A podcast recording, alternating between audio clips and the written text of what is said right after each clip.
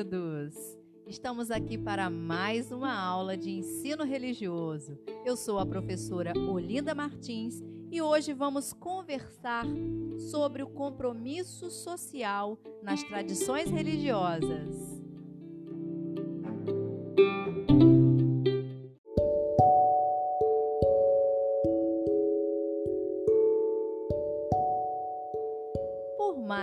Diferentes que sejamos fisicamente, ainda que pertençamos a classes sociais diferentes, nós, seres humanos, fazemos parte de uma grande comunidade que podemos chamar de sociedade.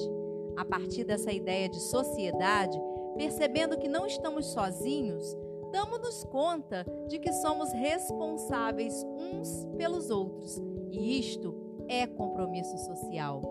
Viver como se todas as pessoas dependessem de nossa ajuda e nós igualmente.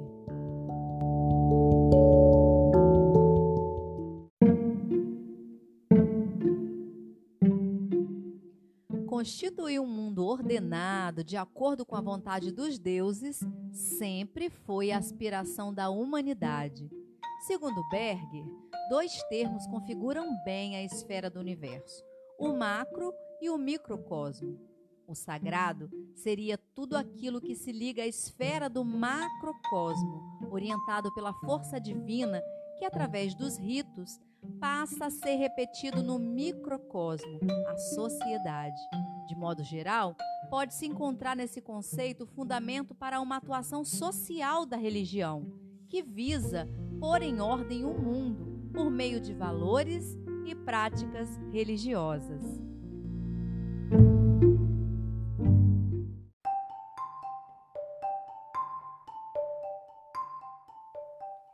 Assim, desde civilizações primevas, a religião foi vista como fator de ordenação social.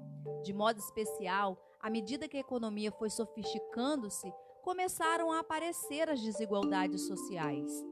Coube à religião, portanto, chamar a atenção para que os despossuídos da sociedade não fossem massacrados por aqueles que detinham os meios de produção, além de incentivar o compromisso de todos com o social, como uma forma de ajudar no ordenamento da sociedade.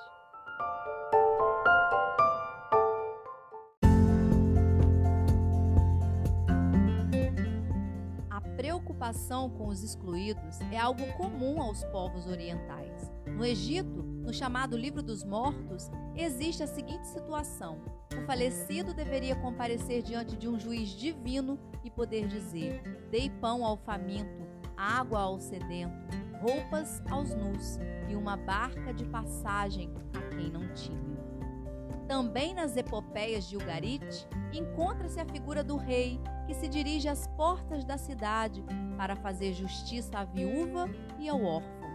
Nos formulários jurídicos dos reis mesopotâmios, datados do século III a.C., relata-se que os reis haviam de fazer visível a justiça na terra e respeitar o direito do fraco, da viúva e do órfão. Tais poderosos assumem essa prerrogativa porque pensam que antes deles fazem-nos os deuses.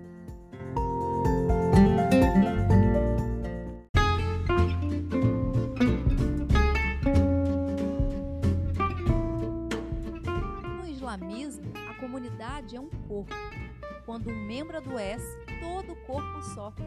No Alcorão, a palavra zakaf não significa apenas contribuição formal para os pobres, mas também doações em geral. Significa também que o compromisso social tem tanta importância quanto o jejum e a oração. Desenvolve a qualidade do saber sacrificar-se e livrar-se do egoísmo.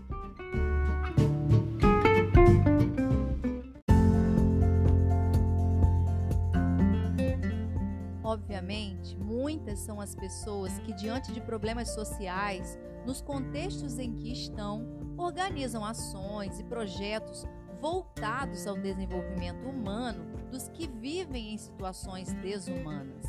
Porém, as tradições religiosas têm no compromisso social a expressão máxima dos seus ensinamentos, pois se não o fazem coerentemente, deixam de cumprir seu papel social.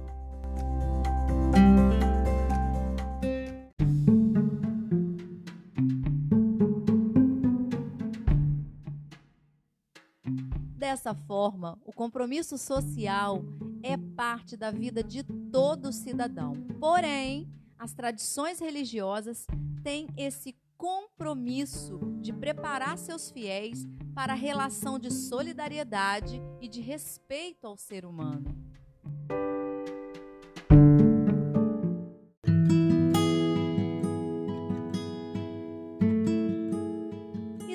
Terminando nossa aula, sabendo que ser socialmente responsável não se restringe ao cumprimento de obrigações legais, mas implica ir mais além através de um maior investimento no capital humano que somos nós, eu deixo para vocês uma frase reflexiva de Israel Lopes. Amor ao próximo é responsabilidade social de quem mora no mesmo quintal e se estende até os confins da terra. Um grande beijo e a gente se encontra na próxima aula.